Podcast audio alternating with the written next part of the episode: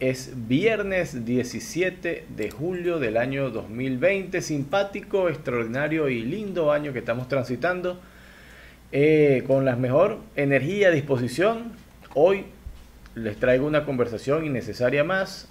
Eh, como todas, les pido por favor que no la escuchen, que no compartan y que no, no, se, sumergan, no se sumerjan a esta tortura de, de escuchar esto innecesariamente. Si usted lo quiere hacer es bajo su propio riesgo. Recuerde que estamos acá en YouTube y estamos en Spotify. Tengo una invitada, ella es peruana y quiero presentarla al son de estas palabras. No es tarea fácil bailar. Hay que saber escuchar, tener ritmo y coordinar poniendo el cuerpo a vacilar. Cada uno tiene su visión. Unos encuentran vocación, otros no salen del vacilón esto rima como una canción. La invitada de hoy le gusta lucir. Una conversa le voy a producir. A cien idiomas se tendrá que traducir. No me atrevería nunca a ella a contradecir. Desde niña es la más popular. A ella nadie la manda a limpiar. Aquí la vamos a aplaudir y a opar. Está en línea, Norca Gaspar. ¡Ey!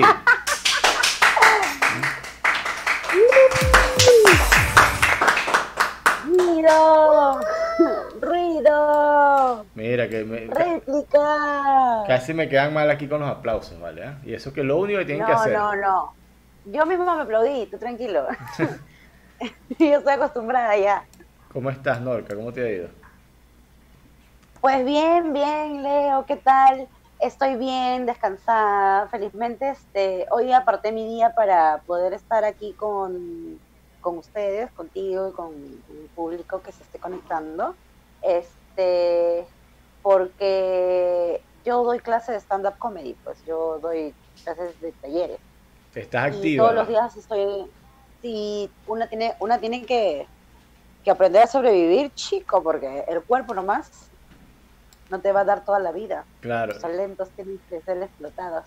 No, entonces, está, muy bien. Este, claro, entonces todos los días doy clases, estoy en asesorías porque ya se va ya se viene la muestra.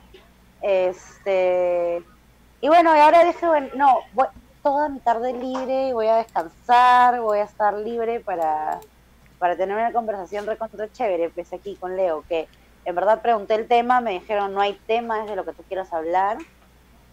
Sí, básicamente es así. así lo que quiera. Eh, podemos pues- comenzar con eso. Eh, estás dando clases de stand me imagino que lo estás haciendo en línea. ¿Y la muestra cómo la van a coordinar para hacer esa muestra a los estudiantes? Bueno, la muestra oficial va a ser física el próximo año que ya se pueda hacer shows físicos. Ok.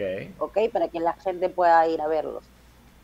Eh, sin embargo, ahora en agosto, el 15 de agosto, voy a hacer una muestra privada una muestra este de online. Lo que pasa es que tengo que preparar a los chicos. No, no necesariamente se van a presentar ahora. Ahora todo ha cambiado, pues, ¿no? O sea, con el COVID ha cambiado completamente. La nueva normalidad va a ser que nosotros podamos trabajar desde un bar o desde nuestra casa.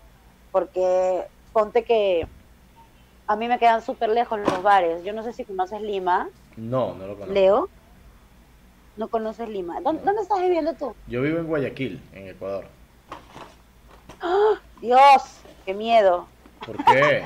no sé, porque las noticias que han llegado aquí dicen que allá la gente se está muriendo en la calle, eh, que están quemando los muertos en las puertas. En marzo y abril estuvo así la situación bastante crítica, pero ya ahora eh, está así y no, no tan intensamente en Quito. Pero aquí en Guayaquil ya la cosa está más tranquila. Ah, bueno, qué bien.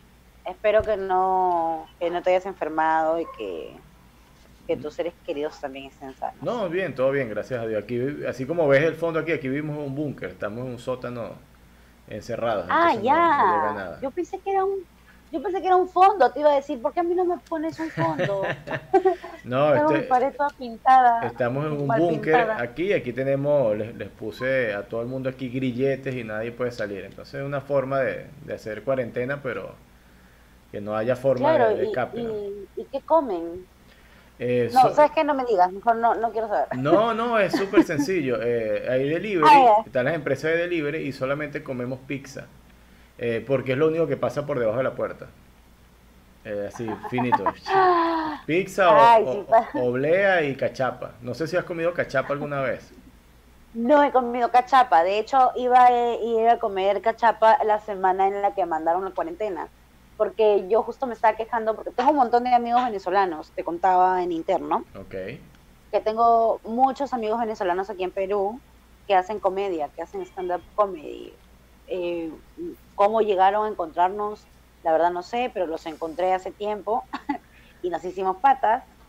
Eh, nos hicimos amigos y bueno, poco a poco he ido aprendiendo mucho de la cultura venezolana que es una gran cultura, un poco machista en algunos casos, en otros casos una cultura muy avanzada y, progresista y, feminista y bacán. Este, jodedores, sobre todo lo que somos nosotros, jodedores. Somos tan jodedores que agarramos la el mayoría, país. La mayoría odia el comunismo. Sí, pero fíjate, no, es verdad, pero nosotros somos tan jodedores que agarramos nuestro propio país y lo jodimos. Así de sencillo. ¿ves? A, ese extremo jodedores eh, somos. Eso, eso es, son jodedores, son bien jodidos. Cuando yo estuve trabajando hace como un año y medio, dos años, estuve trabajando en, en un restaurante que se llamaba La Enchiladería. Y la cosa es que en la enchiladería yo trabajaba, yo era la única peruana creo. Todos los demás eran venezolanos. Entonces comencé, comencé con el, el cantito de, de Venezuela a tratar de imitarlos para poder burlarme de, algunos de los chicos con los que trabajaba, porque ellos se burlaban de mí. Siempre me decían, ya pe, ya pe, sí pe. Y así no es, pues, ¿no? Pero bueno, ya los perdonaba. Ok, ¿y qué imitación hacías? ¿Cómo te burlabas? Yo les decía mamá huevo a todos. Entonces, como yo les decía mamá huevo, o sea, pero yo no le decía mamá huevo como dicen acá, así. Ah. Yo decía mamá huevo porque a mí me enseñaron, o sea, el, el mamá huevo que me enseñó, ojalá que, ojalá me vea. Ojalá que me vea acá. Pero te enseñó a decirlo, te enseñó con práctica, eso es interesante saberlo, ¿no? Es que al principio me salía mal, al principio era como que es que yo digo mamá huevo, el huevo es con H, ¿no? Entonces, exacto, no estés con G. No, no es con G pero mamá huevo es con es G. con G, claro. Sí, se escribe sin diéresis, pero se pronuncia como si tuviera diéresis. Y eh, no es con B el huevo de, huevo, sino con, con, B labial, no es con V. Sí, sí, y se tiene que decir con este, energía. Exacto, se tiene que decir desde la glotis, o sea, se tiene que decir desde el hígado, así, ¿no? A mí me enseñaron, me enseñaron a pelear en, en, venezolano y que, por ejemplo, si alguien me faltaba el respeto, era que, este, como que, este, ¿qué es lo que es mamá huevo? Algo así, venía rolitranco de mamá huevo. Entonces ya la gente como que me comenzó a respetar. Ah, está bien. ganaste tu espacio, ¿no? Exacto, tenía, yo me tenía que defender porque a mí siempre me, siempre me, molestaban con, con, cómo hablaba, pues, ¿no? Porque, o sea, si, si bien es cierto, yo no, no siento que yo cante, no siento que canto a la hora de hablar.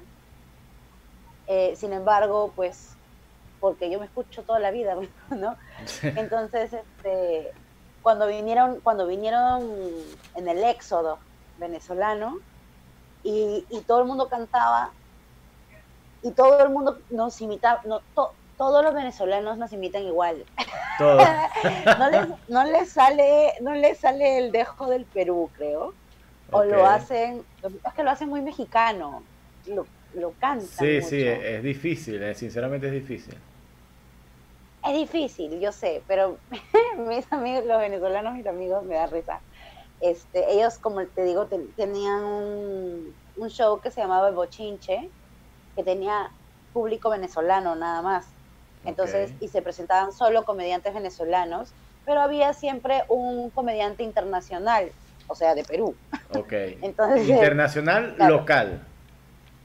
Exacto, exacto. Lo que pasa es que la gente que iba ahí era gente que o recién había llegado a Perú, o, o, o sea, gente que ha convivido o que trabaja en algún lugar con gente peruana, entonces ahí era recontramatar a los peruanos y todo, así como en, Chile los, eh, los, los, los, chilenos matan a, a, los peruanos y los peruanos matan a los peruanos y los matan a los peruanos.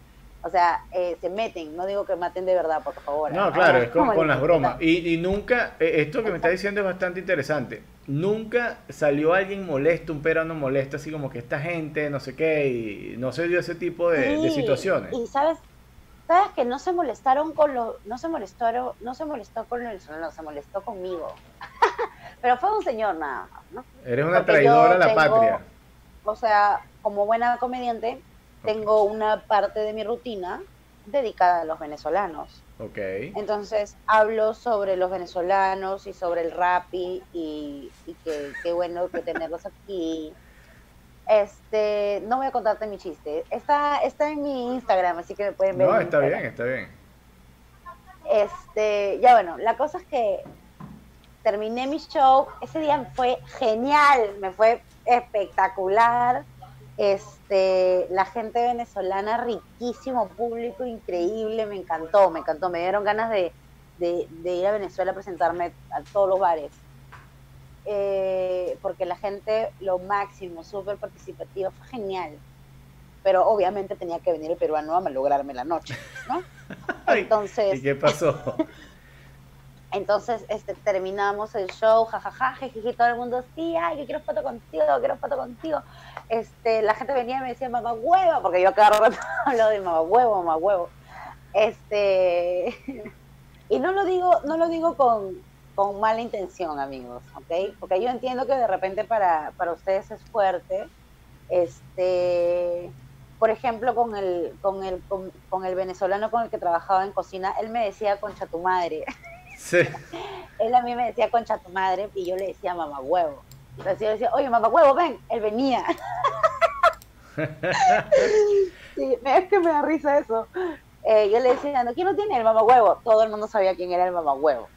Claro, pero te, te, cuento algo que nosotros nos comunicamos de esa forma, de forma natural. No, no es un, código de comunicación. Más que en algún momento si alguien está molesto, en realidad si está molesto, puede utilizarlo como ofensivo, como para buscar, no sé, pelear, como, de, forma grosera.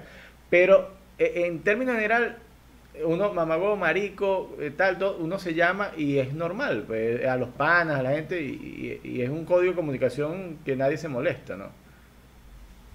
Claro, no, yo lo digo para la gente que no me conoce y bueno, yo soy la peruana invitada, nadie sabe quién soy, entonces no vayan a creer que yo ando mamahuevo, mamahuevo por toda la, por toda la avenida, ¿no? Sino que a, los venezolanos con los que tengo confianza y conozco saben que les digo mamahuevo con todo el amor del mundo. Entonces, este, ya bueno, y él me decía concha tu madre y normal porque, bueno, para mí no es tan grande la palabra, no es no le doy el peso que tiene que tener, porque no lo hace como insulto, lo hace porque cree que es el equivalente. el huevo no es el equivalente a concha tu madre, pues. Es el equivalente en ese pues, código de comunicación.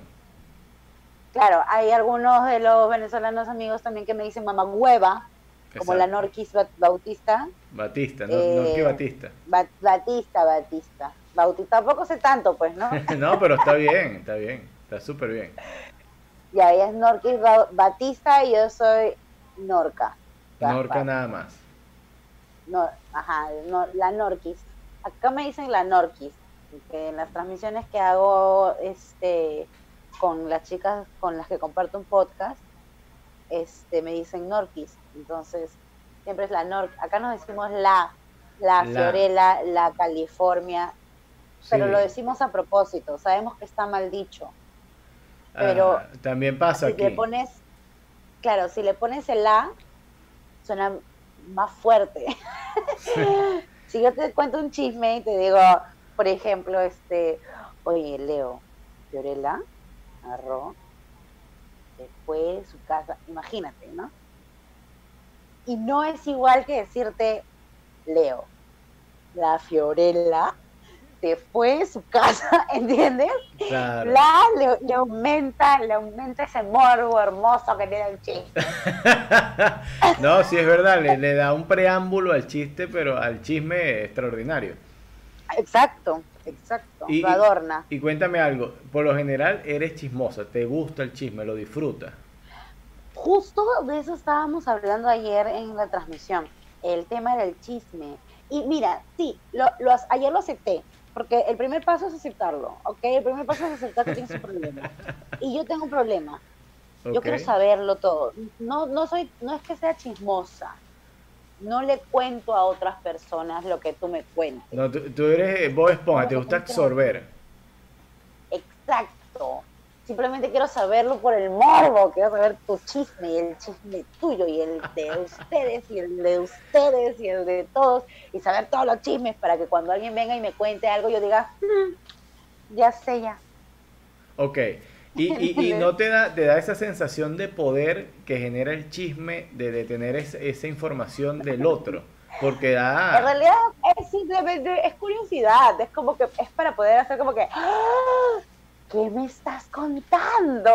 ¿Entiendes? Nada más. Claro, pero tú sabes que si hay un chisme que, que da poder, que es ese, ese chisme donde tú, así no conozcas a la otra persona, tienes esa información y de repente en un grupo se sabe eso y cuando esa persona se aparece, llega, lo que sea, todo el mundo como que sabe y hay como, como esa, ese umbral de, de, de- conocimiento ahí de que yo, nosotros Claro, sabemos claro. eh, eso, pero y, y lógicamente esta persona Claro, no sabe ejemplo, que tú lo sabes. Mira, voy a contar, voy a contar una historia que, que no es mía ya. Estaban en una fiesta, era un matrimonio, todos los primos, todos los, todos los tíos, ¿no? De esta familia. Yo había ido invitada, yo no conocía a nadie, me habían sentado con las primas solteras y conocía a dos, ¿ok? La cosa es que era, una, era un matrimonio en el sur Ok. y nos dan y nos dan cuartos a todos los invitados. Para eso como yo había ido sola y estaba sola y no conocía a nadie. Tú también eras una prima soltera. eh, yo, bueno, amiga, amiga de la familia. Ah, ok, ok, pero- yo, este- yo era amiga de la amiga cercana de la que se casaba. Ok, pero formabas parte del clan de las solteras, pues, de las solteronas. Está bien, está bien. Estabas bien clasificada. Exacto. O sea, estaba en la mesa que todas se iban a parar para recibir el buque, ¿no? Cuando lo tiraban. Ok. eh, cosa que detesto, porque sáquenle los malditos alfileres. Es un buquet que van a lanzar. No importa si se desarma. Sácale los alfileres. Yo en toda mi vida he agarrado cuatro buquets. Cuatro. No te ha pienso funcionado. casarme. No. Eso no funciona. Para eso es uno. Dos me, dos me clavaron, dos veces me he clavado los dedos con los alfileres del buquet y así hardcore, feo. Y- Bueno, ya. Ok, eso es masoquismo, ¿viste? Lo tuyo es masoquismo, porque con todo y eso que te es que- lastima, sigues metiéndote ahí y peleando y agarrando el, el ramo. No, no, no, no, no. Para empezar, yo no me quiero casar. Entonces, ¿por qué te Yo metes no ahí? quiero pararme entre todas las solteras para que todo el mundo sepa que estoy soltera y que, y que, que puedan acercarse o, o que o que si agarro el buquet me digan, ¡ay, tú eres la siguiente! Señora, no, no soy la siguiente. Es más, tenga usted el buquet. ¿Tiene un curita? Sí, No, porque de verdad, ya bueno, ok. no importa.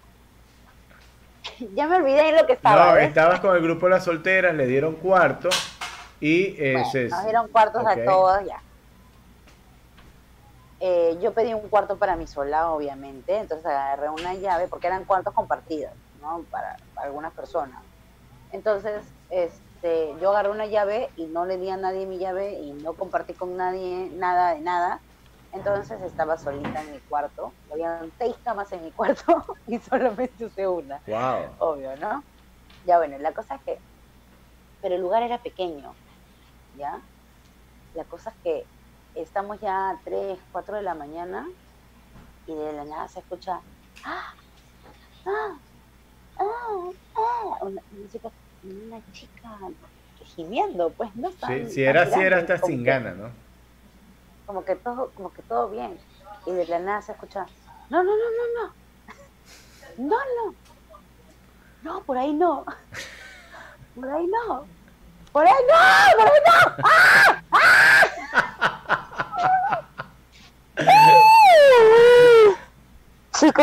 Todo el hotel, chicos, todo el hotel entero, todo el hotel todo el hotel escuchando i- ¿Identificaste la habitación de donde salía el, Sí, el todo el mundo sabía quién es, todo el mundo sabía quién era, Wow. todo el mundo. y hasta ahorita, ay Dios, hasta ahorita le dicen Elena, Elena. este, claro, de Troya. Dios. Entonces, entonces, este, todo el mundo sabe quién es, todo el mundo sabe lo que pasó. Ok. Porque Pero de que pasó, persona- pasó. Claro, pero esa persona, no sé si no se acuerda o no se, no sabe que se escuchaba por las paredes. Era. No lo sé. Claro, puede ser. Era un, era un. Me imagino que las. Porque hay hoteles que las paredes son muy gruesas, de repente tú no escuchas. Estas eran paredes cercanas, la- las habitaciones estaban muy cerca. Claro, es que el lugar, el lugar era pequeño, el lugar Mm. era pequeño. Estás pendeja, pues, es un hotel pequeño, puta, está toda tu familia, no te vas a poner a tirar por atrás y sin vaselina, pues, porque si fuera Wow, con, no sé, si le hubiera, si le hubiera echado lubricante, yo creo que no hubiera gritado de esa manera, nadie se hubiera enterado y ella lo hubiera disfrutado increíblemente, ¿no? Pero ese es el problema, pues, ¿no? Cuando una no sabe. Pero qué historia tan violenta, ¿vale? Que, que eso se llama violencia familiar, es eso. Síganme para más consejos de sexo anal. No, pero en verdad, mira, en esa situación que, que estás tan concurrida, porque si tú vas con tu pareja a- a- o con quien sea a, a un hotel, a eso, y, y vas y ya, no pasa nada, pero en esa circunstancia que están invitados, familias, no sé qué, y, y una cosa es como que, bueno, Exacto, exacto. O sea, si tú vas con tu pareja, ya te apetece, pues, ¿no? Puedes llevar, no sé, otro calzón por si acaso, qué sé yo, prepararte. claro, Pero si sale de la nada, así, no, y aparte, este, no estamos viendo la otra, la otra parte, ella dijo no, ¿no? Claro que después no se quejó para nada, porque, claro, hizo una pequeña advertencia, pero después ni pendiente. pero de ahí todo good, todo good. Se fueron a dormir, se fueron a dormir y, y de ahí asunto olvidado. Claro, lo que no durmieron fue el resto de los, de los invitados que estaban Exacto. El, el resto invitados, ni siquiera los novios creo que han podido hacer, han podido, eh, han podido dormir ese día. Qué porque todo el mundo sabe, todo el mundo, todos los asistentes a ese matrimonio saben lo que pasó. Todos sintieron el dolor. Lo que pasa es que todos comparten el mismo dolor. quién fue y saben cómo. Claro, pero te voy a decir algo. Yo creo que ese no es el problema. El problema es que todos forman parte del mismo dolor. Ustedes comparten ese sentimiento. Formaron parte de esa escena. Exacto, claro, ¿no? En algún, algún día, chicos, algún día te ha tocado que te has estreñido y has llorado en el baño, Cholo. Entonces, sabes, sabes cómo podría doler, ¿entiendes? Sí, es- es Entonces- jodido. Claro, claro. Si lloras para cagar, imagínate lo que... No, no. Claro, terrible. no, e- e- es un sentido lógico. Si duele de salida, imagínate cómo duele de entrada. E- Es lógica Claro, pura y de simple. salida también. Exacto, exacto. Norca, ¿tú tienes algún amor platónico? Amor platónico. ¿O has tenido alguna vez un amor platónico? Eh, no, bueno, cuando era chibola me enamoraba, me enamoraba de mis mejores amigos. O sea, pero no me enamoraba de mis mejores amigos, creo que me enamoraba de la idea de, de un compañero que con el que me pasaba buena onda, pues, ¿no? Me divertía, qué sé yo. Aparte de chibola era bien gorda, entonces... o bueno, no era bien gorda, era la más gorda de mi, de, de mi, de las mujeres con las que parábamos, pues, ¿no? Las demás eran muy flacas. Tenías puras amigas malditas flacas, pues esa era la descripción perfecta. Ajá, exacto, ese, eso es, Ok. eso es, exactamente es lo que pasaba conmigo. Claro, pues no es tu culpa, a ella le faltaba emparejar. Exacto, yo estaba bien, bien proporcionada por todos lados, o sea, Claro. tenía, tenía cintura, Es, bueno, no tenía tetas porque era chibola, pues, ¿no? Era chibola. ¿De qué edad. ¿En qué edad estás haciendo referencia? ¿10 años, 12 años? Una cosa así. Sí, Nueve, diez años. Las mujeres nos enamoramos, o sea, vemos, este, nos fijamos en los hombres a más temprana edad que los hombres en las mujeres. Sí, eso, eso lo tengo muy claro, porque eh, de hecho me, pasa, me pasó algo similar. Eh, cuando yo tenía esa edad, yo ni pendiente, pues no estás pendiente de jugar, que de, la consola, de videojuegos, que salir a la calle, ese tipo de cosas. Y lógicamente ya las niñas a esa edad ya andan pendientes de otras cosas. Entonces como que eh, un muchacho de 18, 20 años ya lo ven así como que wow, y uno ni pendiente. Y eso me pasaba mucho en el, en el liceo, con mis compañeras de clase. Claro. Lo que pasa es que el hombre se fija en la mujer después, ¿no? Una, en edad de, en una edad en la que la mujer ya se cansó de decirle, oye, acá estoy, acá estoy, moléstame a mí, ¿por qué no molestas a ella? Moléstame a mí. Claro. ¿No? Eh, y lo peor de todo es que siempre va a pasar. Ahora yo tengo 32 años y los chicos de 32 años con los que paro no, no son un buen partido para mí mentalmente. ok, esto está interesante. ¿Por qué? Porque nos están en otra, están en otra los, chicos de, de 30, o sea, van a trabajar, regresan a su casa, juegan Play o juegan Fortnite. Wow. Ok, ¿entiendes? Se cocinan algo, comen no, no están en...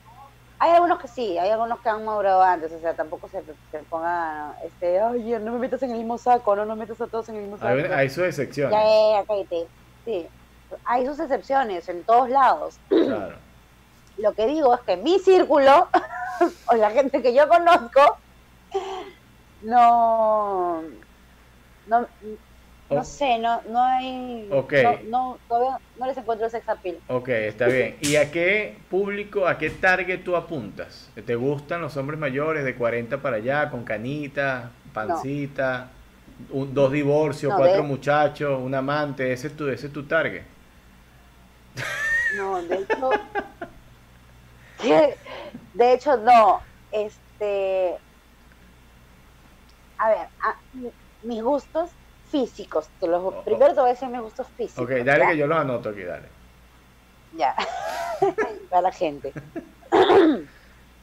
que sean más altos que yo. No, no está difícil. ¿Por qué? ¿Cuánto crees que mido? Eh, no sé, calculo 1,60, digo 1,65. 1,63. Ah, viste, de ahí la pegué. Bien, bien, qué bien. Oye, deberías participar en el precio correcto, algo así se llama este programa. Ya bueno, este, mido metro sesenta y tres. Cualquier persona es más alta que yo. Entonces, tiene que ser más alto que yo. Tiene que tener manos grandes. Oh, manos grandes. Buen dato. Claro.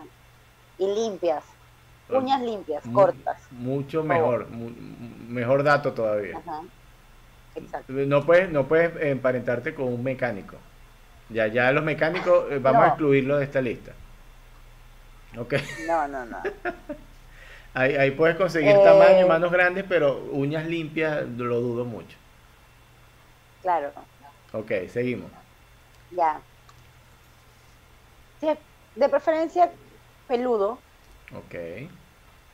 Un leñador pudiera ser. Sí. ok, seguimos. Ya, un leñador, sí.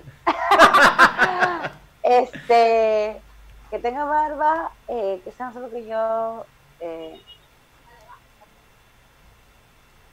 que sea proporcionar su cuerpo con todo, ¿no? Sus extremidades que sean proporcionadas a su, a su tronco. Ok. Eso es físico, gusto físico. Ok, perfecto. Si estás, si estás pidiendo ah. proporción eh, anatómica, tienes que pedir proporción también de, de órganos internos. Porque esto es algo que... Obvio. Claro, no, pero voy a lo, a lo siguiente. Tú sabes que las mujeres siempre piden como que un hombre de buen corazón. Y, es, y, pedir eso está bien. Pedir eso está bien. Porque el amor sí parte del corazón. Porque si el corazón no funciona, no levanta aquello. Y si aquello no se levanta, no hay amor. Es, un, es una cadena de, que, que, está ahí. Pero un tipo que le falla el corazón no, no, no, no, no va a funcionar, ni tomando pastillas. es verdad, es verdad. Bueno, de emocionalmente y psicológicamente, bueno, tiene que, tiene que saber muchos datos curiosos que me mantengan entretenida mucho tiempo. Ok. Wikipedia, tiene que estar al día con Wikipedia, efemérides, tiene que hacer crucigramas, sudoku, tiene que estar activo ágilmente con la... Tiene que, tiene que gustarle leer porque me gusta regalar libros. Ok. Eh, tiene que gustarle el teatro. Eh, el teatro, cualquier teatro, cual, es más, artes escénicas, cualquier arte escénica. Todo lo que tenga un escenario le tiene que gustar. Perfecto. No necesariamente, ojo, disculpa. no, bailar. Ah, muy bien, a eso iba, pero no necesariamente tiene que ser artista, simplemente que disfrute del teatro. Que disfrute de, porque a mí me gusta ir. Es, ok, ok, Sí, no, para que no, sea quiero obligarlo a que vaya, ¿entiendes? No quiero obligarlo a que vaya. Quiero que, le guste ir claro. conmigo. Ok. Para poder después hablar del tema. Y después, después decir horrible o hermoso. ¿Entiendes? Claro, poder compartir. Eh, exacto. A ver, este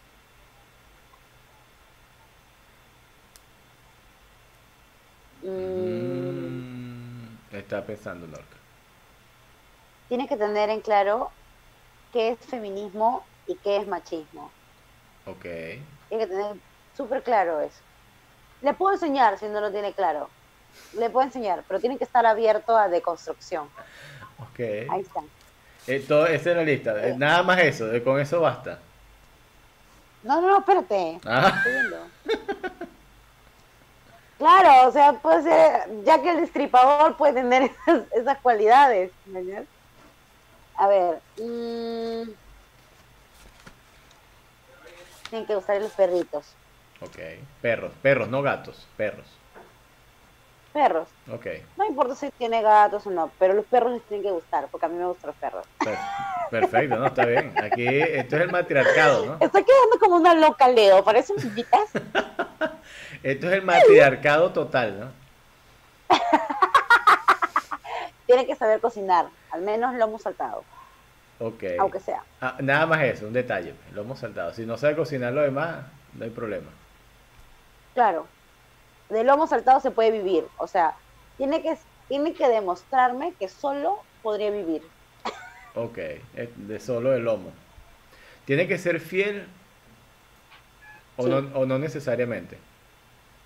No, sí. Es depende de lo que acordemos, pues, ¿no? Porque si es una relación abierta, yo no tengo problemas.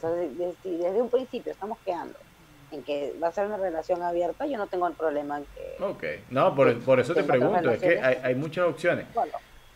Eh, con respecto a la cocina, que lo mencionaste, eh, te quería preguntar, eh, ¿tú particularmente cocinas para vivir o vives para cocinar? Cocino para, cocino para vivir o vivo para cocinar. Mira, me gusta cocinar. He encontrado que me relaja cocinar. He aprendido mucho cocinando porque yo solía vivir sola hace mucho tiempo eh, mi mamá se enfermó y tuvo que mudarse a la casa de mi abuelo porque quedaba en un, piso menos que, que vivimos. Okay. Entonces yo tuve que aprender a, cocinar y la llamaba por teléfono y en mi mandil ponía mi celular y ella me decía, ya, tienes que cortar la cebolla. Y yo, ya. Y cortaba la ah, cebolla, okay. que chismeábamos y hablábamos y me decía, y luego tienes que hacer, yo, espérate que todavía no voy ni por la mitad de la cebolla, porque me, me, demoraba mil años eh, cortar una cebolla Ahora ya no tanto, ahora ya no me demoro tanto en nada. De hecho, cocino bastante rápido y cocino muy rico. Qué bueno. Eh, y me relajo cocinando siempre cuando esté sola y no apurada. O sea, si tengo que cocinar apurada, no me gusta hacerlo. Ok, eh, coincidimos en algo. Porque tengo que comer. ¿No? está bien, coincidimos en algo. A mí no me gusta cocinar apurado por, por salir del paso. Me gusta cocinar para disfrutarlo, pero para compartir. Exacto. A mí me gusta ir haciendo el aderezo, sintiendo el aroma del aderezo, cómo se hace, luego cuando le echo la carne, cómo cambia el aroma. Yo soy medio ratatouille, ¿no? Está bien, no, eso está genial. Este, no sé si vivo para cocinar o cocino para vivir. No sé cuál de las dos. es un pequeño paradoja, una, una pequeña paradoja ahí filosófica, pero pero sé que mucha gente que dice, no, yo pago que me traigan. Y digo, bueno, pero es que la cocina mm. Por obligación es terrible, pero la cocina por gusto da, da eso, produce relajación, eh, integración. Eso lo aprendí porque yo trabajaba en cocina, era ayudante de cocina en este lugar que te digo que es la enchiladería. Y en las mañanas vendíamos eh, comida criolla o menú, no sé, ahí hay menú pues, ¿no? Allá en, Ecuador hay menú. Sí, sí, claro. El menú desprestigiado, que no sé por qué el, las cosas, tú sabes que todo lo ejecutivo es como, el ser ejecutivo es como tener clase, ¿no? Y, no sé por qué los menús ejecutivos es lo más barato y lo más chimbo de, lo, de los platos comerciales. es, algo absurdo, ¿no? Pero no, no, la verdad es que no sé. A mí cuando yo fui a Ecuador, porque yo estuve en Guayaquil eh, y en Montañita, eh, fui a Ecuador y llegué al terminal en Guayaquil y teníamos que comprar, comer algo, pues no. Ahora, para esto yo no sabía que el dólar era la moneda de Ecuador hasta que un día antes que tenía que... ¿Hace cuánto viajaste? ¿Hace cuánto viniste para acá? 2012. Wow, 8 años, quiere decir que tenías 24 años, una cosa así. Sí. Ok. Era, era joven y aventurera. Ya. había, había, ido a un, este, en un tour con mi prima, eh, mi, mi, prima, su amiga del colegio y una amiga del, de la infancia de la playa con la que siempre parábamos. Entonces nos fuimos las cuatro solteras solamente mi prima tenía novio, que se quedó en Lima, pero nos fuimos las cuatro solas, este, y fuimos a un tour. Primero fuimos a, a Máncora, okay. estábamos en Máncora, fuimos a Bichalguito, este, fuimos hasta Punta Sal, este, y de ahí también fuimos hasta a Montañita, fuimos a Guayaquil, ¿no? Entonces hicimos todo un tour por arriba, por el norte, tipo mochileras, no teníamos ni plata. Ok, ¿y, qué te pasó con el eh, dólar? La, cosa es que todo bien, porque teníamos dólares, ¿no? Pedimos Kentucky. Me lo dieron con frijoles ah. negros y arroz. Y fue como que, ¿what? ¿Por qué me dan frijoles? ¿Por qué frijoles? Ya me estás dando papas. Sí, sí. Este, y dije, bueno, ya está bien, todo bien, todo good. A la hora de que me tenían que dar mi vuelto, fue la huevada, porque me dieron vuelto en monedas. Y yo jamás he manejado monedas de, de dólar. Los centavos. Acá se maneja sola. Ajá. Y yo no sabía qué moneda era cuál. Entonces, buscando los números, tres horas así. Ay, espérame, señorita, que yo no sé esto. Ya, pero póngase un costado, sí, espérate un ratito. Sí, sí. Yo sí, porque tenía un huevo de monedas. Al final esas monedas las guardé en donde no me estorbaran. Y hasta ahorita tengo esas estúpidas monedas aquí porque no. ¿Y, cuánto tendrás ahí en monedas? No sabes, todavía no sabes. Han pasado ocho años y todavía no sabes. no, sí tengo. Tengo 27 dólares. ¿En moneda? En moneditas. Wow. Que no las puedo cambiar hasta que vaya a Ecuador otra vez. Sí, porque esas monedas son de circulación interna nada más. Al contrario del billete, que sí, sí es un dólar estándar que, puedes utilizar en cualquier parte. Exacto, las monedas son de dólar ecuatoriano. Sí, entonces no me sirve en ningún otro lugar que no sea Ecuador. Entonces regresaré para gastarme mis 27 dólares. Sí, con 27. Mira, los martes acá en KFC hay una promo que es de 9 por 9. 9 eh, presas por 9 dólares. Entonces, pudieses gastarte esos 27 dólares, tienes 3 combos de, KFC. Tendrías 27 presas por 27 dólares. Ahí está la... Aquí existe una huevada que se llama los miércoles de KFC. Y te dan 8 piezas de pollo por 19.90, 19 soles, por 20 soles. Eh, está igual, el sol está como a 3 y algo por dólar. Sí, 8 y algo, 8 y algo, casi 9 dólares. ¿ah? Está similar, es lo mismo. Eh, sí. Ah, bueno, está bien. Entonces es casi la misma. No me están tomando el pelo, dice. No, no, está, está bien. a mí me, es, la, única franquicia, fíjate que le hice la cuña sin, sin pensarlo. Es la única franquicia que, que me gusta así. Y, y, lo único que como ahí es pollo, nada más. Yo, yo, no, pollo, quiere arroz, quiere menestra, no, no, pollo. Yo, yo, yo vengo aquí a comer pollo frito. Acá no vienen, acá no viene ni con arroz ni con menestras. Acá el pollo viene, o sea, en, Kentucky, en KFC viene pollo con papas fritas, ensalada o puré. La ensalada me encanta y el puré también. Claro, es que te comento algo, mira, este, e-, esa sorpresa que, que eh, tú en su momento te dio el, ir a un KFC y conseguir el arroz y la menestra, la sufre mucha gente, eh, extranjeros acá en Ecuador, porque eh, las franquicias, todas las franquicias internacionales, acá en Ecuador tienen que modificar su menú para poder vender.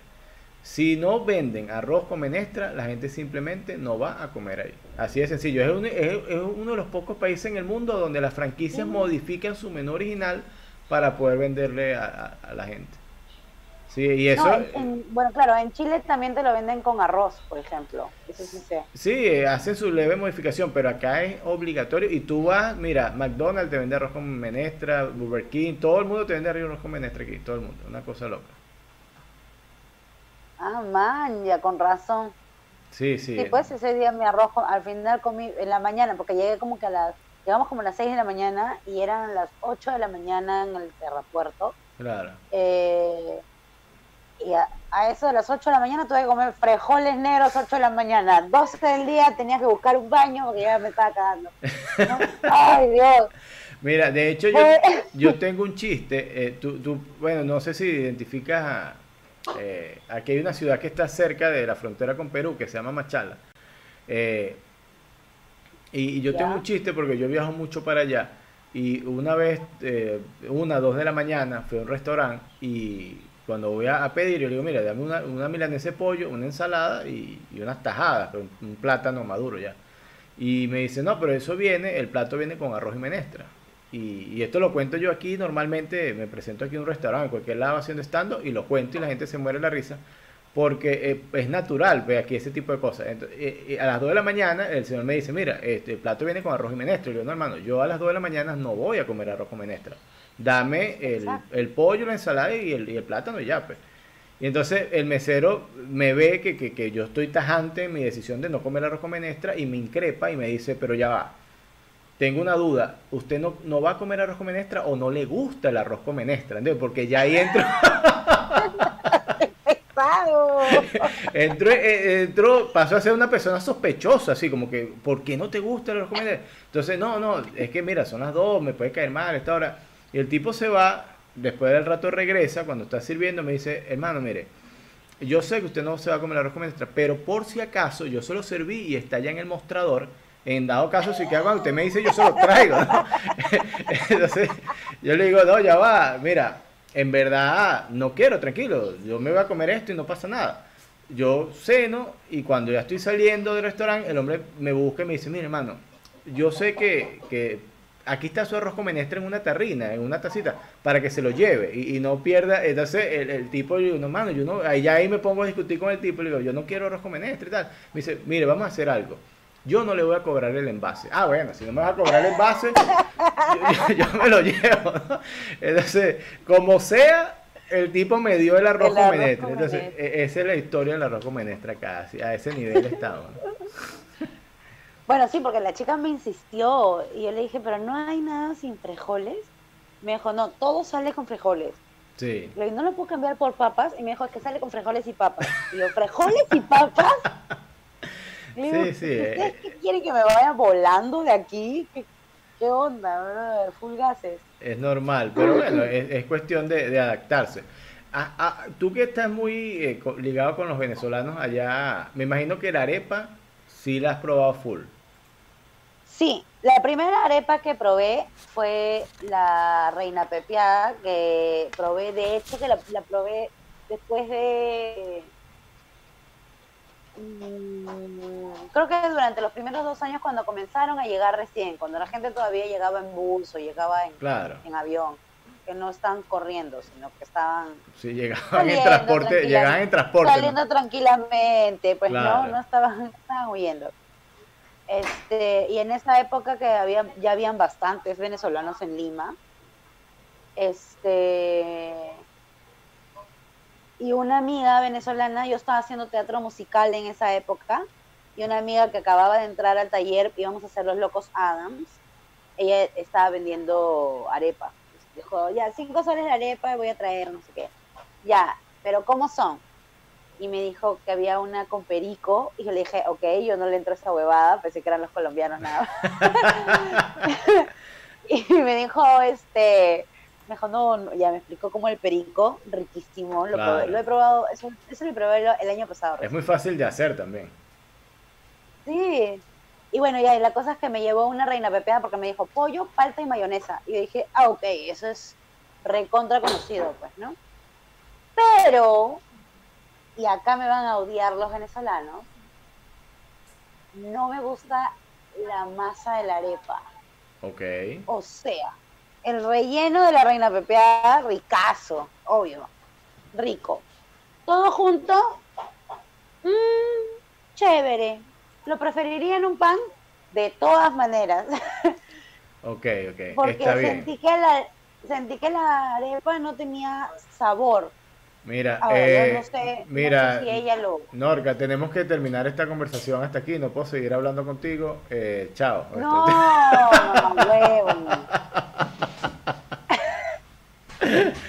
adiós, adiós.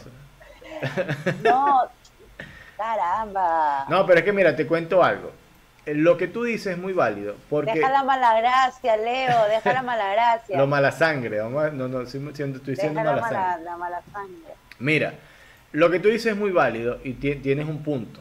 La harina de la arepa es maíz blanco refinado, ¿ok? Si tú mezclas agua con harina, tienes la masa y no sabe a nada. Es maíz blanco, ¿ok? ¿Qué hace que, que, la harina tenga sabor? Hay varios trucos para eso. Y hay varios tipos de arepa también, ¿ok? Entonces, si tú has probado la arepa, eh, eh, la, la, arepa pura blanca se llama viuda, es una arepa sola, ¿ok? Y se puede hacer simple, porque hay gente que no, no consume sal y tú no le pones sal. Se puede hacer dulce, tú le colocas eh, azúcar a la mezcla y puede ser dulce, ¿ok? La arepa puede ser dulce. Si le pones clavos de olor y, anís a la mezcla de la harina, tienes una arepa totalmente dulce. E, e, eso, eso es una opción. Pero te cuento algo. Existe la arepa de chicharrón que es que cuando tú haces la mezcla, ah, le pones agua, sal, toda esta cosa, y, lo mezclas con chicharrón, con, con cuero, y cocinas tu, tu arepa, y tienes una arepa espectacular de chicharrón, que sabe a chicharrón espectacular. Tienes arepa de queso, puedes mezclar así la masa con el queso y tienes una arepa de queso. Entonces, esa he probado. Ok. Y esa me pareció súper rica. Claro, porque ya la combinas con otras cosas. Es como la... la eh, eh, esta semana conversé con una amiga que es de Veracruz, en México, una comediante de allá y entonces ella me está dando todas las instrucciones de cómo hacer una tortilla para, para los tacos, ¿no? Y me, me estaba mezclando y toda la cuestión. Y la tortilla viene a ser básicamente lo mismo, es, una masa de maíz y es la base del taco. ¿Cuál es la magia del taco? Los frijoles, el aguacate, la cebolla, el tomate, todo lo que lleva adentro. Si tú te comes la masa pura, básicamente es igual, pues es una tortilla de maíz. Exacto. Entonces, lo, a esto iba, o sea, es la que yo probé y le dije, y le digo, mm, no me gusta porque no sabe a nada la, la, masa, pero, o sea, está rico todo junto, sí, eh, pero, puta, cinco soles, con acá con un sol tengo un pan con palta con pollo y mayonesa. claro, claro. Claro, yo aquí, aquí con este cinco soles tengo un cerro de arroz y menestra, te diré. Exacto. Entonces, ya bueno, ya. y la segunda vez que probé, les dije, les conté mi, mi experiencia a mis amigos venezolanos y les dije lo que había pasado. Me lo dieron en el desayuno con perico. Este, y me, dijo, me dijeron, ¿qué tal? Y yo como que, mmm, sí, rico, pero, o sea, es como que no es feo, ¿ok? Pero sí prefiero un pan. Ok, está bien. Pero tú sabes qué, qué te ha pasado a ti, que tú no has comido patique perro. E- ese es tu problema. No, yo no como perro. No, no, no, no. patique perro. Tú no sabes lo que es comer patique perro. No, ¿qué es patique perro? Ok, te voy a explicar. Esto, esto es una técnica ancestral de alimentación que nosotros tenemos alrededor de la arepa. Que es cuando tú te queda, tú te la puedes comer rellena, pero si tú tienes un buen relleno, por lo menos un buen perico, un- unos buenos frijoles negros, un buen queso, y a eso le, le agregas una guasacaca, que es una mezcla como un guacamole, una salsa de aguacate, y tienes todas estas cosas Ajá. ahí con, a calientita con mantequilla, tú no rellenas la arepa, no la rellenas. Tomas la arepa, ¿ok? Le quitas un pedazo, pones tu manito así, ¿ok? Mira la patique perro, esto es una patique Ajá. perro, y con la patique perro agarras el plato y mojas todo lo que está ahí y llega y te lo comes. Entonces eso es patique perro. Esa es una técnica divina este, para comer arepa. También. Entonces, también se puede aplicar con pan, la patique perro, pero eh, con arepa Oh. eh, es una técnica muy sofisticada. Claro, eso hacemos, eso hacemos con el pan, pues, ¿no? El Claro. pan también te limpia el plato, te limpia el plato y ricazo. Claro, Y este, pero es una técnica he comido muy buena. empanada, empanada con guasacaca. Ah, la guasacaca es extraordinaria. Cuando me dijeron qué cosa era guasacaca, o sea, la primera vez que me dijeron "No, que has comido guasacaca, le dije, bueno, guasa sí, Caca no. caca no. Este, acá le llaman coloquialmente, es una de las jergas, es uno de los nombres para llamar al pene, la, caca. guasa. Ah, yo, yo, yo, No, la, la caca, ese yo, eh, la guasa, ok. No, la caca es la caca. La caca es caca. ok, me queda claro. dicen mierda también. Pero al pene, no solamente le dicen pene o pipilín o, o pichón o pinga, pichula y todo, Sí, verga, y verga. todos los nom- sobrenombres que tiene el centro del universo. Este, entonces también le dicen guasa aquí en Perú. En Lima le dicen, oye, este, sí, no, que la guasa, ¿de qué me miras la guasa? ah, suena horrible la guasa. Me dijeron, no, ¿has dime, comido guasa. Tú, tú mezclaste, esto es una guasa con caca de paso. Yo creo que esa exacto. debe ser la guasa del amigo este que invitaron al hotel, que le dijeron por ahí no, por ahí no. Entonces, Ay, después que terminó, Es verdad. tú te, te Es lo imaginaste primero que me eso. imaginé. Lo primero que me imaginé fue eso y un par de cebollas chinas por ahí, no sé por qué, brother. wow. Pero bueno, ya. La cosa es que este le dije que no, que no había comido nunca guasacaca y que tampoco era como que muy animoso su nombre. Entonces me dijo, mira, mírame cómo lo hago. Entonces se puso a hacer la guasacaca. se puso a hacer la guasacaca delante de mí. Yo le estaba mirando mientras hacía la guasacaca. Y este y vi cómo lo hacía y dije, "Mm, no puede estar tan mal, ¿no? Y comí la empanada para esto. Yo cuando era un poco más chivola, a los 21 o 22 años, eh, comí una empanada de carne de acá de Perú, una empanada de carne malograda. Wow. Entonces, desde ahí, y me dio gastroenterocolitis. Ah, Entonces me mandó de emergencia al, al hospital. Estaba vomitando por todos mis agujeros. Horrible, pues, ¿no? Y estuve en el hospital como cinco días porque estaba mal. claro, tiene esa mala Y experiencia desde ahí. ahí no, claro, no puedo oler empanadas Wow. para nada. Solo puedo, soporto las de jamón y queso porque no tienen el guiso de, para, de las empanadas. Claro. Eso también sabía esta chica. Me dio una empanada de jamón y queso con un plátano frito dentro de la empanada. Pero odio el plátano frito. Ah, pues. Pero la guasacaca hizo que, que supiera mucho mejor y de verdad a la guasacaca sí le doy le doy un s- un 10 estrellitas. 10 estrellitas para la guasacaca. No, en verdad que eh, yo hago una que es muy rica, ¿viste? La guasacaca, muy rica, muy buena. Tengo, tengo ese don. Y una salsa de ajo espectacular también. Ay, la salsa de ajo. Yo quiero aprender a hacer la salsa de ajo porque lo primero que me enamoré de Venezuela fue hacer la sal de hacer no, de la salsa de ajo, De porque la preparaba el chico este con el que trabajaba. Ajá. Eh, la preparaba en, en el lugar este para, para las enchiladas que vendíamos. ¡Ah, qué cosa tan rico! La salsa de ajo es buena para todo, para todo, todo, a todo le puedes poner salsa de ajo, básicamente. Demasiado bueno. Sí, y yo adoro el ajo, amo el ajo, me encanta, el olor, todo, todo, me encanta. No, y es muy sano comer ajo también, es muy depurativo, antiséptico, eh, eh, analgésico, en verdad que es muy bueno el ajo en términos generales. Lo único que no es bueno es para una conversación. Si tú comes mucha salsa de ajo y te vas a conversar o vas a, intimar, ahí sí la salsa de ajo, el ajo se interpone, es, bastante difícil. No, pero te volteas pues ya, ¿no? y está. Sí, pero si, si tú, por, por mucho amor que exista, tú vas a besar a alguien con esa boca forrada de ajo, la cosa no, no, no es muy agradable. Ha venido mi perrito a visitarme, a saludarnos. ¿Cómo se llama tu perro? Eso es un perro, eso no es chubaca. Hola. Se llama Oleg. Chubaquita. sí, es un engreidazo, un engreidazo. Mira. Un engreidazo. Norca, entre todas las cosas que has hecho, porque sé que has hecho un montón de cosas, a, nivel artístico, en teatro, en presentaciones, comedia, todo eso.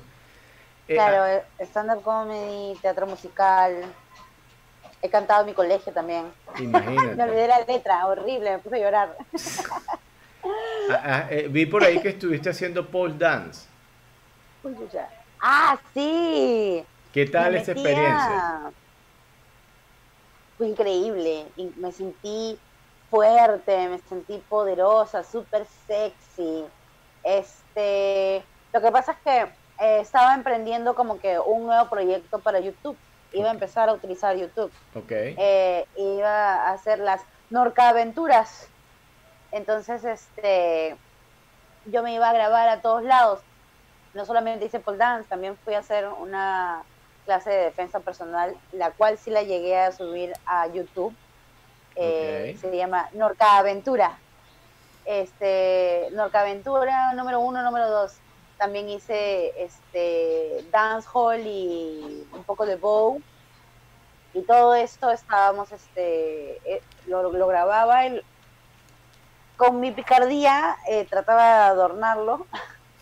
Eh, y salían videos bacanes pues no entonces un día le escribí a esta chica este Jimena Acróbata que tiene tenía un un lugar donde daba clases de pole dance este, y me fui con un par de amigas y dije, vamos a grabar, que no sé qué, ya, pues chévere. Entonces nos enseñó una pequeña coreografía, cómo te cuelgas. Alucina que te tienes que, que tienes que, que, que, cuando te cuelgas tienes que agarrar de, con tu pantorrilla. Eh, si te resbalas, hay unos, hay un gel que usan para que tus manos no suden, para que puedas durar más tiempo en el pole, ¿no? Eh, esto gira con bastante facilidad y por eso cuando tú ves que la chica gira o el chico gira en el pole, es porque lo que está girando es el palo, no ellos. Ellos están chapados. Ah, ok, ok. funciona como un eje de rotación. Claro. Es yuca, es muy difícil porque tienes que utilizar todos los músculos de tu cuerpo, tener bastante resistencia esta parte de acá de los brazos, yo salí molida de ahí. Para empezar, salí llena de moretones por todos lados porque lo malo es que te llenas de moretones por todos lados.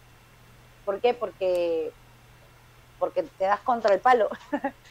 a cada rato le paras tirando pantorrillazos. Nunca mejor dicho. Exacto. Entonces, este, de ahí sales, salí no me, no me respondían las piernas, tenía que caminar como tres cuadras a mi paradero, no podía caminar, me estaba arrastrando. En, verdad fue una experiencia muy chévere. Eh, fui dos veces, este, porque la primera, el SD que habíamos, en el que habíamos grabado, se malogró y no grabó nada. Wow y en el y la segunda vez que fuimos solamente grabó audio y no grabó video y nos cagó todo, nunca salió el video. Y ahí me deprimí y dije, pues no quiero nada. Y ya.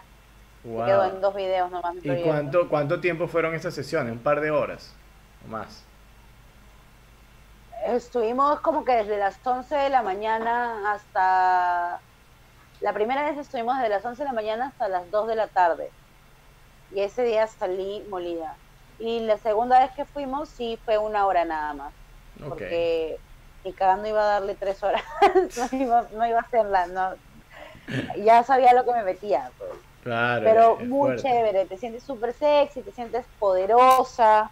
En verdad, eh, yo creo que siempre deberíamos tener una disciplina aparte de lo que ya hacemos. O sea, ponte que tú seas secretaria, que seas contador, que seas, este, no sé, pues una persona de oficina, ¿no? Que tengas tu, tu futuro asegurado, por así decirlo, ¿no?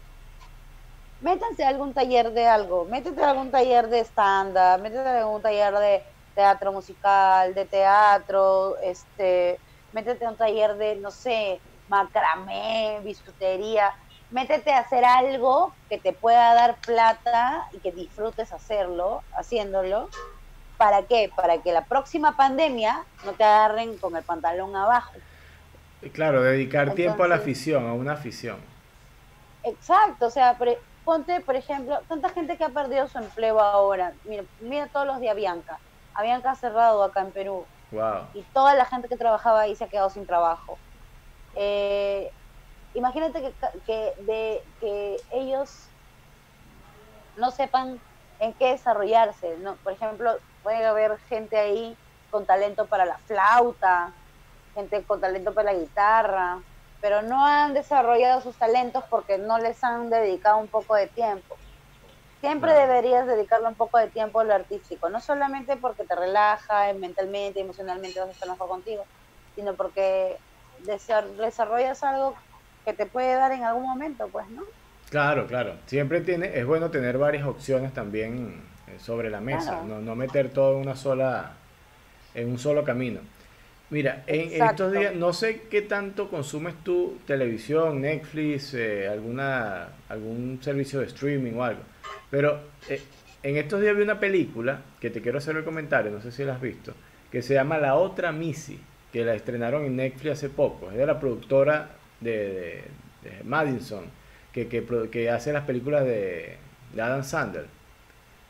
Ah, ya, ¿la otra qué? La Otra Missy o la misia equivocada. en el título en inglés de The Wrong, the wrong Missy, eh, es como que la misia equivocada. ¿no? no la he visto en Netflix. O sea, no la he visto en mis, en mis, en, mis premiers, en mis estrenos, pero voy a buscarla. ¿Es graciosa? Mira, es extremadamente graciosa. Te la, te la recomiendo ¿por qué? Porque es una chica que se llama Missy que es extremadamente divertida, rompe el molde por completo. Y te, te juro algo, cuando yo eh, te veo y converso contigo, eh, tengo claro que tú eres una mujer que rompe el molde, que, que no estás dentro de los parámetros y, las condiciones, no, y te lo digo sinceramente. Pues. Y, y, eso se, se, se, se, siente y se ve con las personas porque todo el mundo tiene como un lineamiento, como una cosa que hay que hacer así, no sé qué. Y cuando la gente, y te lo digo también porque he visto tu material en redes sociales, he visto tus videos con, con las chicas, las conchas, y ya vamos a hablar de eso. ¿Qué stalker? Sí, entonces... no, mentira. No, no, no, no me vaya a tomar como un acosador, no. Sino que eh, eh, uno puede ver eso en las personas, entonces tú rompes el molde. Y esta chica, Missy, la de la película, de repente te puedes sentir identificada con ella. Porque entra en un entorno donde es como muy formal todo, como muy correcto, y la tipa entra rompiendo el esquema, es demasiado, no te voy a contar nada, ¿ok? Yo trabajaba en un banco. Ok. Acá, yo trabajaba en el banco, entonces yo era la despeinada, la alborotadora, la gritona, la... Por, por eso te despidieron. La insoportable. Y es porque no estoy en mi lugar, pues. Ese no era mi lugar. Mi lugar es arriba del, escenario. Mi lugar es eh, frente a un público. Mi lugar es hablando tonterías y que la gente me pague por esa huevada, ¿no? ok, ¿y cuándo te diste cuenta de eso y, buscaste hacer esa transición? Yo cuando trabajaba, yo trabajaba en el banco, trabajé siete años en el banco, más o menos en el 2013 eh, yo ya estaba muy estresada y me quería cambiar de área porque ya quería cambiar, o sea, ya estaba muy estresada, ya no quería nada, sabía que ahí no pertenecía no sabía dónde pertenecía, pero sabía que ahí no era. Entonces, este, eh, ya no podía más, me despertaba llorando, me iba a trabajo llorando, eh, regresaba, salía de mi trabajo llorando porque lo hacía mal, porque estaba llorando, atendía a la gente llorando, entonces llegaba tarde, me pasaba una cosa, estaba atrayendo todo lo negativo. Claro. ¿no? no me quería despertar, o sea, me despertaba y lloraba porque me había despertado porque tenía que ir a trabajar. O sea, ya llorar por despertarte ya es demasiado crítico, ¿no? Muchísimo. Entonces dije, no, esto no es para mí, necesito algo distinto. Entonces mi primo había empezado a hacer comedia un año antes, mi primo Ricardo. Eh, es bastante conocido él ahora porque él conduce un programa, un podcast que se llama Hablando Huevadas, que es bastante conocido acá en Perú. Y la cosa es que Ricardo me dice que ven, ven a ver mi show, que, que, ¿cómo se llama? este Que está chévere para que te desestreses y no sé cuánto. Ya, ok. Y fui a ver el show de comedia, fui a ver stand-up comedy por primera vez en Perú. Y me maté de risa una hora completita. Cagada de risa. No pensé en ningún momento en el banco. Hace tiempo que no me reía tanto. Uf, fue increíble para mí, fue increíble. Fue lo mejor que me había pasado meses. Entonces al día siguiente fui un poco más fresca a trabajar y pude durar un poco más de tiempo, de hecho. Este, ay, patí la copia. Eh, la cosa es que pasó el tiempo y ya ir a shows, iba a tantos shows y ya no me llenaba ir a, a tantos shows. Necesitaba ir a más, necesitaba más. Entonces mi primo me dijo, ¿por qué no te metes al taller y haces, no? O sea, hablas bastante gracioso, para hablar eres bastante gracioso. Entonces yo le dije que, que no, porque yo no, no soy de hablar delante de la gente, no me gusta, no, soy muy tímida. ¿Hace cuánto tiempo fue eso? ¿Hace cuántos años? Eso fue en el 2013. Ok. 2012. 2013. ¿Y en verdad era, tenías esa timidez natural o, lo estabas haciendo por...? Con gente que no conocía, o sea, con gente que no conozco simplemente soy callada. Okay. primero observo. ¿Y cómo haces en los shows? ¿Te paras en la puerta y cuando va entrando toda la gente, mucho gusto, fulaneta, mucho gusto, y después que pasa todo el mundo, bueno, ahora sí les voy a hablar porque los conozco, ¿no? No. Otra cosa, es, es otra cosa, es otra cosa. Para empezar, sí, sí los recibo en la puerta porque a veces no tengo producción, entonces la que tiene que hacer producción soy yo. Ok, eso nos pasa a todos. Sí, cuando no eres famoso es así, ¿no?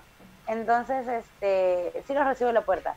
Pero cuando, o sea, cuando yo me voy a presentar es otra cosa. No, esta no, so, no, ahorita yo no estoy en, en actuación, en personaje, pero cuando estoy allá, cuando estoy en un show o algo, yo desde que desde, si el show empieza a las 8, yo a las 7 ya estoy en personaje. O sea, y la gente que me busca o algo siempre va a encontrar una broma conmigo, siempre va a encontrar un chiste conmigo. En ese momento yo no soy humana, yo no tengo sentimientos, si se murió mi perro, si hay un terremoto, nada. En ese momento yo simplemente soy pera y en algún pasa un terremoto, va a haber un chiste de parte mío porque en ese momento yo estoy en personaje de estándar. ¿Por qué? Porque, porque soy tímida a la hora de hablarle a gente que no conozco. Si tú me presentas a alguien y tú ya sabes cómo soy, tú sabes cómo me voy a comportar, entonces hay como que un hay un aval para mí, ¿no? Hay como que hay una hay un por si acaso tú sabes cómo soy. Hay un respaldo, ¿no? Hay un respaldo. Claro, pero si no, simplemente soy calladita, miro, observo, aprendo. Ya a los cinco minutos, diez minutos, ya agarro más oh, confianza. Ya bastante tiempo, ¿no? Muchísimo tiempo, ¿no? no, pero fácil es la segunda vez que nos vemos o de repente si, si estamos solamente los dos, ¿entiendes?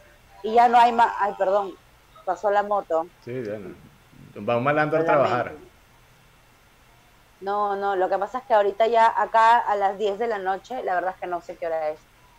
Ah, son, 20 para las 9. No son las 9. Ah, acá a las 10 de la noche empieza la, el toque de queda, pues, ¿no? El, Empieza el... Este... El encierro obligatorio, no puede salir gente a la calle. Ajá, entonces ya la gente comienza a correr y todo. Aparte, claramente todos sabemos que si haces bulla con tu moto es porque tu pene es muy pequeño. Tienes que compensar de alguna manera con el ruido, pues. Ahí está otro con el pene pequeño. Mira, tú hiciste mención a, dar las entradas en la puerta.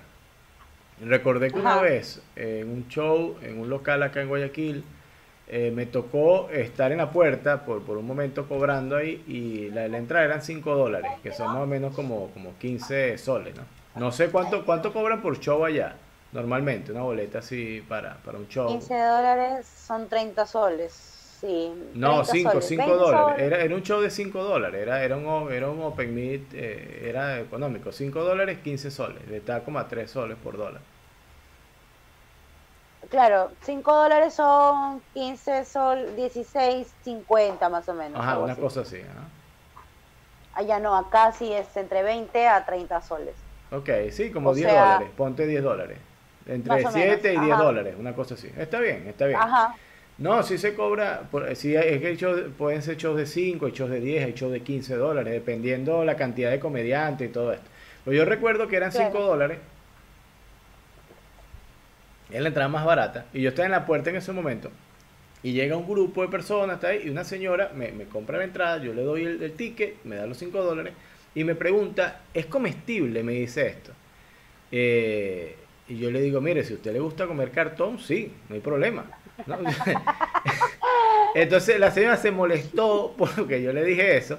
Pero es que porque ella me estaba preguntando si los 5 dólares, me 5 dólares para entrar a ver el show y de paso ella quería, pretendía que con esos 5 dólares o con esa entrada iba a cambiarlos adentro, no sé, por cerveza, por comida, no sé qué pretendía ella. Entonces yo le digo eso y ella de una vez... Oh my God. Sí, pone la mala cara, ¿no? Y después me tocó hacer el show a mí y finalizando el, evento, la señora se me acerca y me dice, eh, no me gustó el chiste que me hizo cuando entré. Pero ya después cuando lo vi ahí, me dice, ya está bien, está bien, sí me gustó. Así como que, como que de entrada le caí súper mal, pero ya después está bien, está bien. Pero me dio mucha risa porque no puedo olvidar eso. Dice, es comestible. Bueno, si usted le gusta comer cartón, adelante, pero no usted lo está pagando.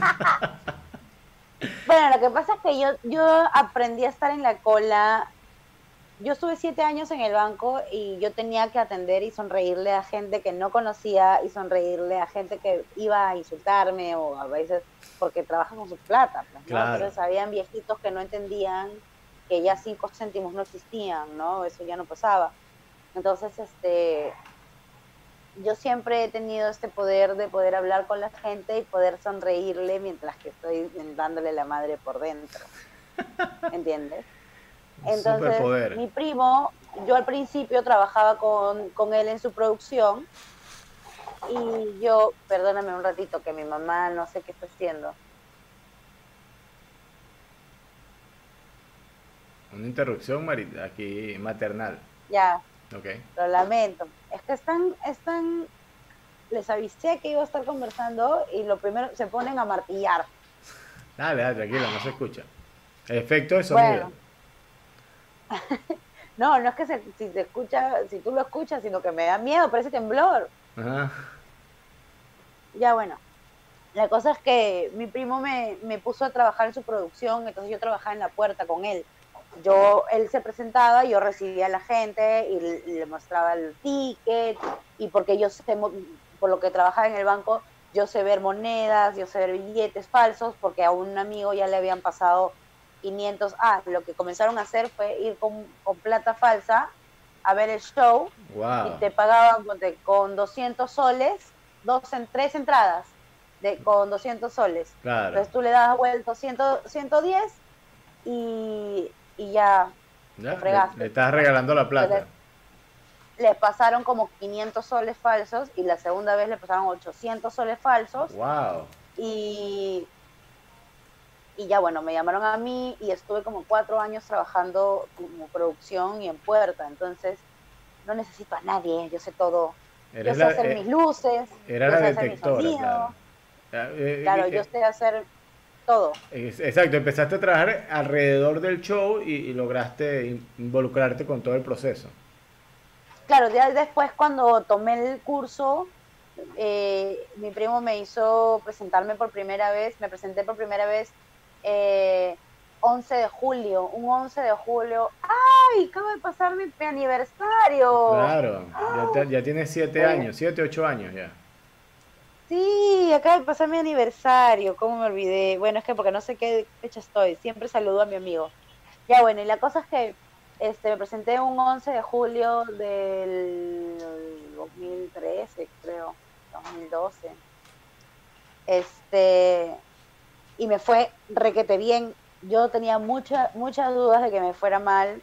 Tenía mucho miedo porque, imagínate, estaban yendo mis amigos del barrio, los que viven por mi casa, mis amigos con los que trabajo, mis primos que me joden como mierda. Imagínate que no diera risa.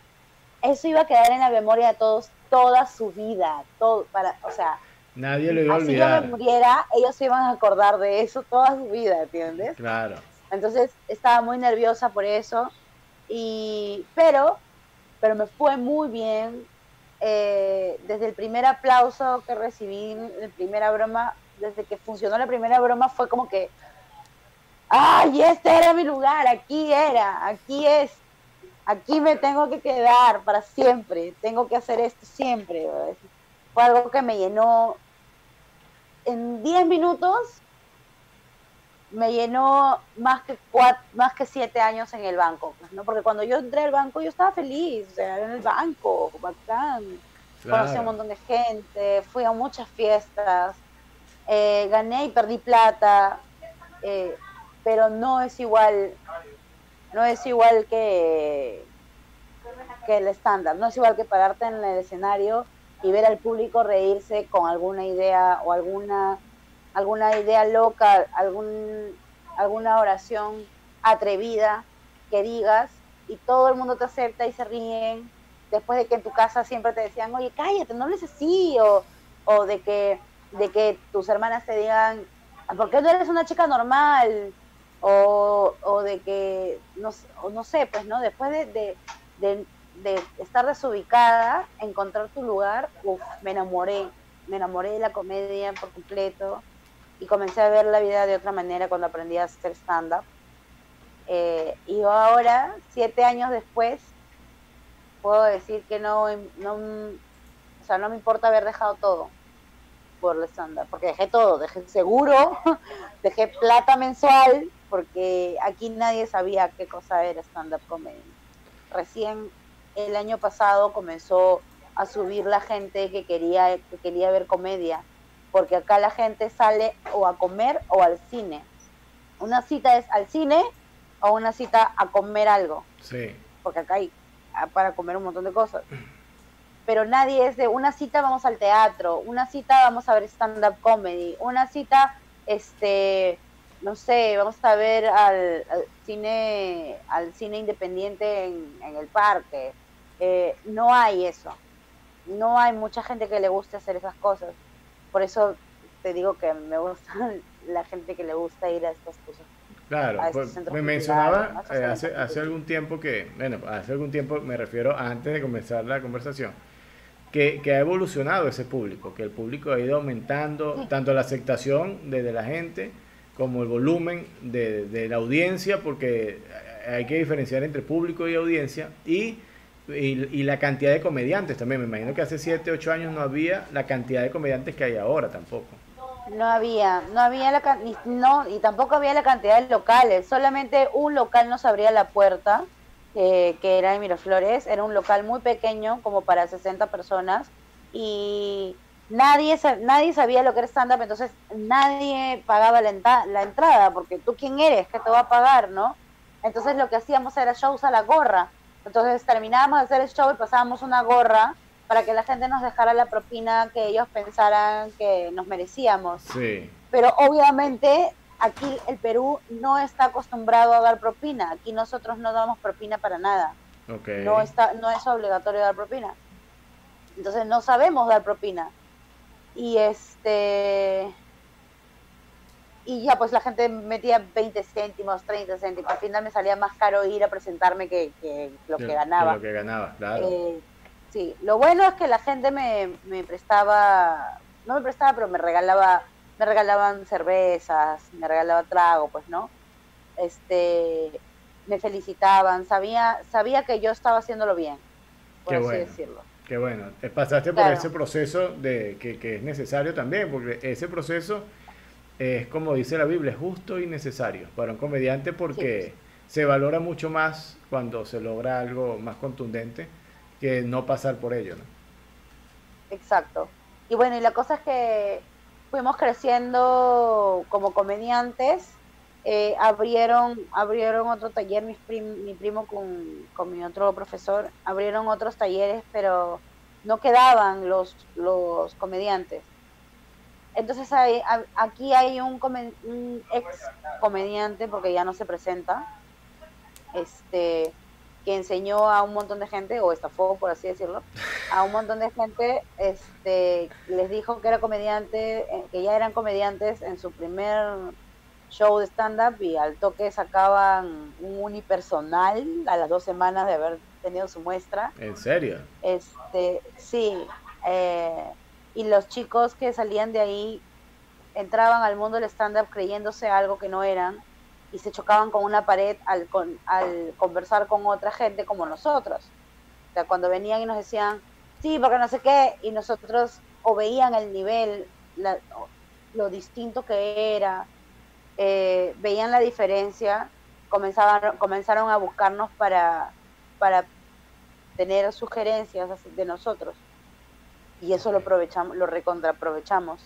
Entonces, como ya había más gente, había más locales tratando de, llenar, porque lo que lo que pasaba era que los como Jaya era el único que, se que, que, nos aceptaba todos los jueves o todos los viernes, entonces todos los jueves y todos los viernes se comenzó a llenar el local.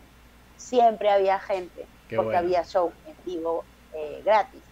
Entonces, este, otros locales comenzaron a ver esto y nos comenzaron a llamar. Y comenzamos a ver, a irnos a otros distritos, nos íbamos a restaurantes, este, a veces yo tenía que viajar como tres horas en micro para llegar a un lugar, a un lugar de donde me tenía que presentar y todo, pero valía la pena completamente, valía, ole, cállate, Val, recontra la pena, o sea, me presentaba, la pasaba súper bien, de ahí no sabía cómo iba a regresar a mi casa, pero no importaba porque ya me había presentado, pues, ¿no? Claro, claro. Siempre, siempre encontré la manera de regresar, entonces. De hecho, es tan, es tan real esa aseveración que estás dando que ahora mismo estás en tu casa. No sé si es verdad. Exacto. Sí, sí, sí regresado. Exacto. Mira, si he venido borracha hasta mi mano sin saber dónde vivo, imagínate pues. Claro, está súper bien. Claro. No, no, me alegra mucho esa experiencia, e, ese relato que estás dando y el hecho de que esté evolucionando también el estando en, en Lima. Ole. Y mira, Chubaca no se queda quieto, Ale, Chubaca está intenso. Y mira la mirada de Norca impresionante. mirada intimidadora. Porque no le puedo negar ahorita, por eso, por eso está así. Lo he mirado así. Ya, ya vamos a terminar, nos restan cuatro minutos. Mira, por lo general estos son 60 minutos, es una hora, pero eh, la, conversación ha estado tan interesante y, que hemos agregado 30 minutos. Ya llevamos hora 26. Hablo un montón, eso sí, eso es verdad. no, está bien. Eh, está, mira, el título de, de este contenido es Conversaciones Innecesarias no, no puede ser mejor dicho, en realidad. Y ya, y, y después le pones de qué, de qué se trata, o ahorita estamos en vivo, ahorita mismo estamos en vivo. Ahora mismo estamos en vivo, así es. Entonces, no, pero después queda... ¿Qué hablas? Yo pensé que no. Yo pensé que iba a ser después, que iba a ser diferido. ¿En serio? No, estamos en vivo, totalmente. Y todo queda ahí, aquí, aquí no hay forma de editar nada. Aquí todo. Bueno, no hay problema, no hay problema. Hola, amigos, espero que les estén pasando chévere. perdón. ya, ya entiendo por qué no te peinaste. Tú dijiste, bueno, como va a ser grabado, no me peino y después en edición. Eh, ya entiendo eso, ya. En edición que me, que me haga una liposucción a los cachetes también, por favor. una bichetomía. No, pero está genial, está genial. Espero pronto, eh, antes del 2030, que esto pase, visitarlos por allá en Lima y, poder compartir un poco. Sí, de todas maneras, yo le doy unos dos años, dos, tres años le doy. A, todo este proceso. A, que, a que regrese a toda la normalidad, a dejar de usar mascarillas, porque vamos a tener, que seguir usando mascarillas. Al menos acá en Lima, que han quitado la cuarentena, eh, o sea, levantaron la cuarentena y ya la gente está saliendo normalmente, va a haber un rebrote, aunque para que haya un rebrote tiene que, tiene que haberse acabado primero el primer, el primer brote, cosa que no ha pasado, eh, pero sí lo estamos empeorando. Entonces los, los alcaldes al parecer van a pedirle al gobierno que vuelva a la cuarentena para no... Claro, para, para tratar de contener. Eh, tú sabes que lo de las mascarillas, yo pienso que eso no va a terminar nunca, porque si hay gente que le fascina usar máscaras, que es doble cara, que es falsa, y eso no lo vamos a terminar nunca de, usar, ¿no? Entonces, lo de los tapabocas tal vez, pero lo de las mascarillas, la gente que le gusta usar máscara para, para joder la vida, bueno, eso, eso sí está difícil, ¿no? Pero... No, y ahora con la, con la delincuencia también todos tienen más fácil robar, porque es obligatorio, por ejemplo antes tú no podías entrar al banco enmascarado. Ahora entras al banco y pides tu plata con máscara. Sí, sí, es verdad. Eh, o sea, la, gente, la gente no está trabajando, entonces eh, va a haber más delincuencia, lamentablemente, porque medidas desesperadas, pues, ¿no? Claro. Ok, Norca, para, para, para terminar esta conversación, mira, quiero pedirte una, es una, una pregunta combinada. ¿Tú crees que la humanidad merece ser salvada? Y de ser positiva tu respuesta, ¿qué mensaje darías tú para salvar a la humanidad?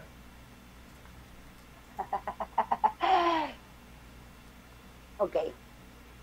Solía pensar, a veces, a veces suelo pensar, de vez en cuando me vuelve a la cabeza, ¿no? Que Thanos tenía toda la razón y que tenemos que morirnos todos.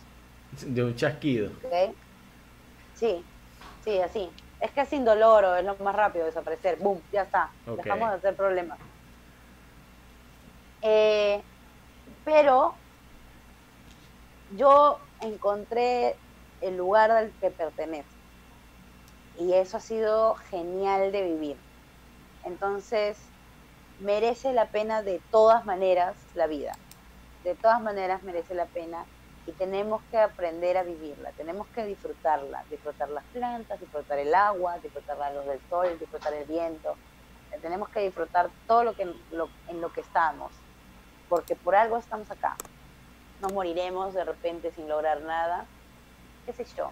Pero viste, viste plantas, espantaste moscas, saludaste a un perro.